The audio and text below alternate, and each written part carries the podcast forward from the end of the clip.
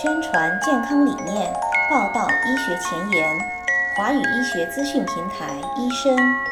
主播丁医生将用二十多年的临床和科研经验为您解读，和您分享。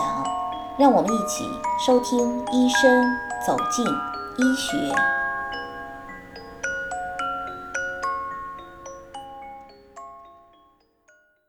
大家好，我是丁医生，欢迎继续关注医生节目，也欢迎继续关注美国天普大学的眼科医生张怡博士和大家分享的糖尿病视网膜病变的专题。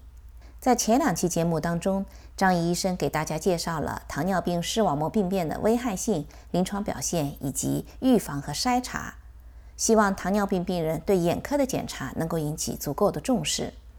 今天我们继续邀请张怡医生来和大家介绍一下，在美国临床上治疗糖尿病视网膜病变有一些什么样的手段。如果真的到了糖尿病视网膜病变的阶段，那目前临床上一般是一些什么样的治疗手段？另外，根据你了解，美国有没有目前中国大陆还没有开展的治疗手段呢？从最近十年到十五年，在视网膜疾病的治疗方面，因为一些新的发明、新的机器和新的诊断手段，所以已经发生了很大变化。原来我在协和出国之前，说实话，对糖尿病视网病变，除了一个打激光，就没有别的什么特别的，然后就是做手术了，就是做玻璃体切割手术，那就是非常晚期的病人。但现在因为生物医药方面的发展，从发病期来讲，最主要的一个糖尿病的致病因素就是血管内皮生长因子。因为糖尿病血管内皮生长因子在眼睛里面很高，所以造成各种水肿和形成血管。所以现在有新的药物，就是针对抗血管内皮生长因子药物。在国内现在有的是两种，一种是。在美国生产的叫做雷珠单抗，这是国内引进第一种药物。然后呢，国内厂家也自己生产了一种类似的一种叫做康柏西普。另外呢，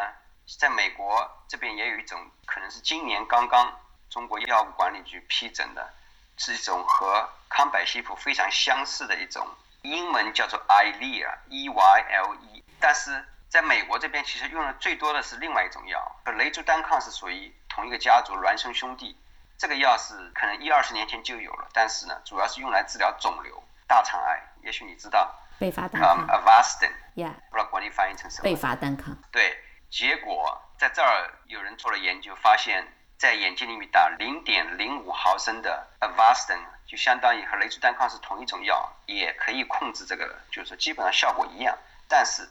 一瓶这个药可以稀释成很多很多针，所以呢，这个药费就降价很多很多，性价比更高。对，在国内好像不能再应用眼科治疗这个病人，所以这是一种注射的。现在来说，因为效果很好，所以现在是第一线用药，就是用这个抗血管内皮生长因子的治疗。在美国市场主要这三种一线用药，这些用药全部都是眼内注射的，是吧？对，就是在眼睛角膜边缘。用非常小的，相当于呢打胰岛素那么细的针头，消毒和用局部麻药就直接打，整个注射过程就像打一针一样，非常非常快。但是一开始病人总是非常紧张，尤其是第一次。但打完之后，多数病人还觉得哦，还不是想象那么可怕。一般频率是多少时间打一次？这也是个问题。这种药一般在体内存留时间不是那么长，一个月到两个月时间。对新病人，我们一般都是先开始每个月打一次，按照现在比较。常用的治疗方案来讲，一般是从一开始基本上打个三到五针，有些人反应比较好的，也许三针就够了。但是标准的方案可以打到五针，当然最主要还看每个人的反应。多数人打到五针之后，接下去可以慢慢延长，延长到六个礼拜，或者是延长到两个月。这中间有几种不同的方案。现在我们所有的治疗，我都在讲关于黄斑水肿的治疗，因为这是。最常见的一种影响视力的糖尿病视网膜病变，一种叫做每个月注射，不管你反应怎么样，最起码在第一年每个月注射。另外一种方案就是先治疗四五次，等到水肿消失、控制差不多了，然后暂时不治疗，观察你，等到有了水肿复发，我再治疗，就所谓的 as needed，根据需要来治疗，PRN 这是。还有一种，我相信应该是多数人都在用的。叫做 treat and extend，就是治疗，然后再延长，慢慢延期。就是说我先控制好了，然后我不是说接下去还是这样，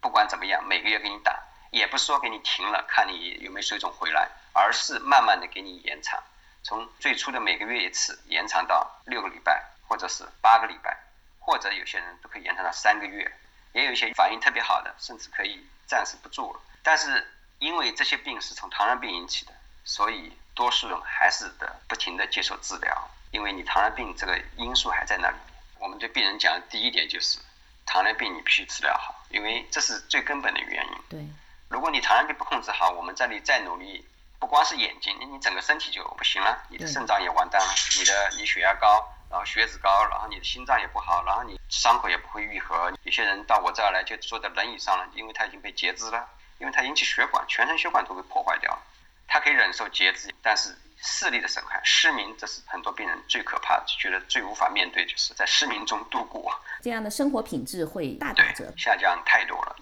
所以这是我们现在用的一线药。另外一个就是传统的，以前我们都用所谓的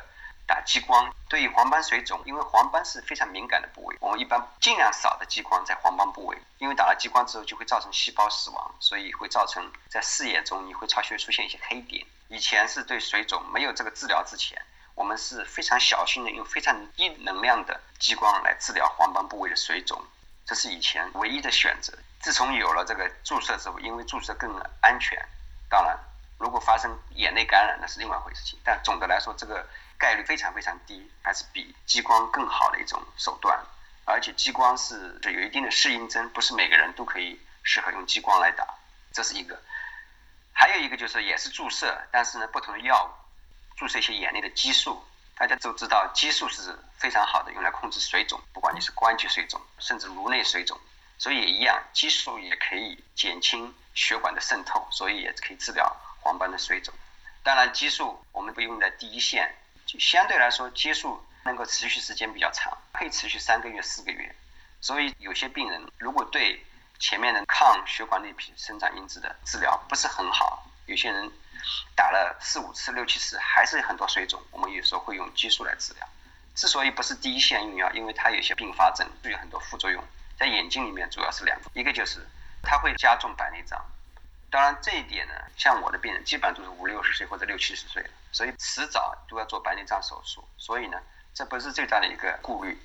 最大的顾虑是百分之二十人激素注射之后，有时候眼压会升高，会造成一种激素诱导的青光眼。就要用低眼压水，或者有些极端的病人，甚至要做青光眼手术来控制眼压。所以，对眼内激素治疗，我们是非常小心的、选择性的应用。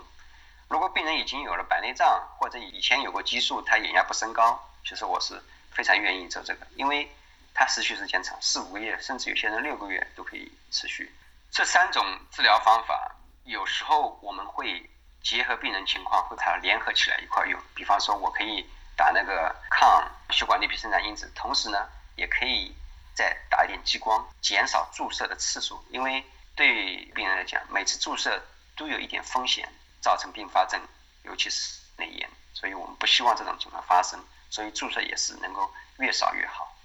我说的这些基本上都是用来治疗糖尿病黄斑水肿的。前面我们提到还有一种比较严重的一种类型，叫做增殖性糖尿病视网膜病变。这种病变就是因为肾新生血管生长了，在视网膜表面形成一种薄膜，这些膜会慢慢的收缩、牵拉视网膜，造成视网膜脱离。所以，为了防止这种新生血管生长，从七十年代开始，我们就采用一种激光治疗。这个和前面说的黄斑水肿的激光治疗是不一样。这个激光治疗我们叫做全视网膜光影疗法，是用一种比较高的能量，但是我们把这些高能量的激光点都分布在。视网膜的周边绝对不会在黄斑里面打，因为这样就会把眼睛打瞎了。因为是高能量的，所以相当于把这些视网膜的细胞都杀死了。但是因为是在周边部位，这个作用机理简单来说就是我们希望通过杀死周边的视网膜细胞，减轻视网膜对氧的需要量。因为前面我们讲到，糖尿病影响了毛细血管，造成视网膜的缺血，然后才造成血管内皮生长因子增加。产生坏的、不健康的新生血管，所以我如果把周边细胞杀死之后，整个眼睛对氧气的需要量就下降了，所以血管内皮生长因子就不会太高，这样也就不会诱使视网膜产生那些我们不想要的新生血管。这就是治疗的一个简单的机理。所以这是一种牺牲周边的视网膜细胞来保护你的视力，保护你中间的黄斑部位。对我们眼科医生来讲，尤其是视网膜医生，黄斑就是我们最神圣的部位。我们所有的工作目的就是为了保护这个黄斑，周围的一些别的地方都是可以牺牲的，因为百分之九十五的情况下你是不会用到周边的视力。也许开车可能会用一下周边视力，但是在平时生活中你用的就是黄斑部位这点视力。这个就是全视网膜光影来控制视网膜新生血管的生长，这是一个非常经典的，已经有三四十年历史的一个治疗方法，对真正性视网膜病变。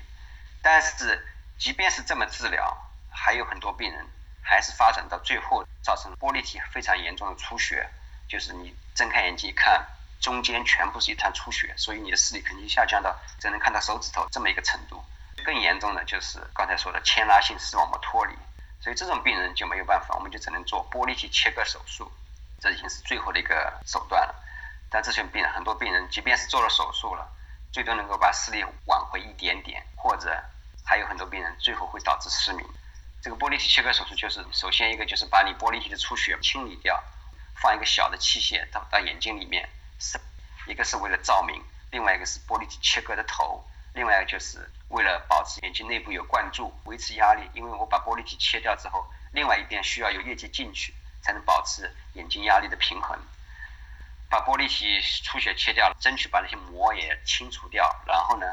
再打上很多全是我们光影的激光，再也许会放一点气体什么之类的，或者是我们叫硅油，来保持视网膜复位。所以这是非常大的手术，一般很多时候。要两小时或者三小时，严重的会时间很长，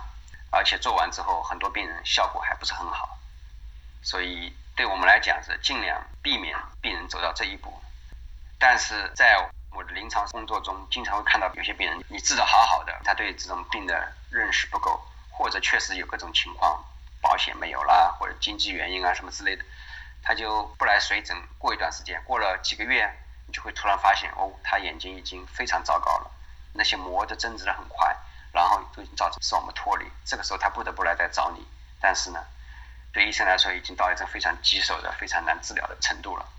这个时候医生也会很痛心的啊，很遗憾对这样子的情况的发生。每次看到这种病人，我就在想，哎，所以还是这个原因。就回到这个，我现在把这个糖尿病视网膜病呢作为你我们之间采访的第一个病，就是因为我觉得。很多情况下，如果病人能够控制糖尿病，如果能够按计划看眼科医生，很多时候他的视力会起码保持在一个有用的范围之内更长的时间，避免这种失明啊，或者到了因为你你的视力对你的视力如果到了零点一什么之类，你开车不能开了。在美国这种地方，你看你不能开车，你的生活就影响太大了。另外，那你。连甚至有些人看书看电视都没有，那就是简简单来说，就生活质量下降太多了。对对，到这种程度就是非常痛心。但是有些事情发生了，你就没法再改变了。所以关键还是预防。但是预防第一点就是要让病人认识到这个病的严重性。对，很多病人他知道有糖尿病，但是我跟他说糖尿病你会影响眼睛，你要检查，他们好像都像第一次听到一样，说哦，糖尿病我还要检查眼睛，但我眼睛很好啊。他说：“为什么还要检查？”是的，很多时候糖尿病视网病变在刚开始的时候，它不会影响你视力，但这是一种所谓的隐形的杀手。等到影响视力，你再来看眼睛的时候，有时候很多时候都已经晚了。对对，在医疗界很多东西都这样。对对是。也希望我们听众朋友，如果您自己或者您身边有糖尿病病人的话。对糖尿病视网膜病变一定要引起足够的重视，而且呢，也要跟医生进行一个很好的沟通，很好的配合。对，现在起码在美国这边，大家医生对糖尿病视网膜病变都是比较了解的，而且在这边所谓的 Medicare 或者是很多保险公司，他都要求这个医生要让病人做这些检查，所以内科医生或者是内分泌医生，他一般都会提醒，甚至很多病人来。我问病人今天为什么来看眼睛，他就说哦，我的医生要求我必须来看眼睛检查。所以在医生这个角度，大家对这方面的危害已经是非常清楚了。就但是非常遗憾的是，即便是这样，很多病人还是因为各种借口不来，因为他觉得我眼睛好好的，我没什么问题，为什么我要来检查一下呢？看病不就是有问题了再看吗？各种各种原因，他就耽误掉他，他不会理解到这个预防的重要性。所以还是需要让病人了解到这个糖尿病视网膜病变的危害，嗯，尤其是通过一些照片、直观的印象，让他们感觉到。非常感谢张怡医生，感谢您给我们医生平台的听众朋友们详细的介绍了有关糖尿病视网膜病变的一些基本的知识，从发病机理到预防、筛查到临床的治疗手段，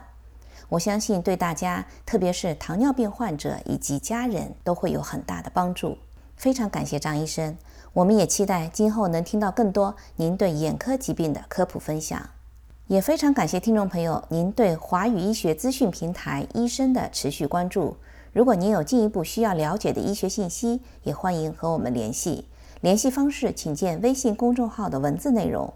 我们的节目也已经在喜马拉雅、推特以及播客上播出，欢迎关注。医生网站三 w 点 d r s v o i c e dot com 也在持续更新，欢迎浏览关注更多的文字信息。好，今天的节目就进行到这里，咱们下期见。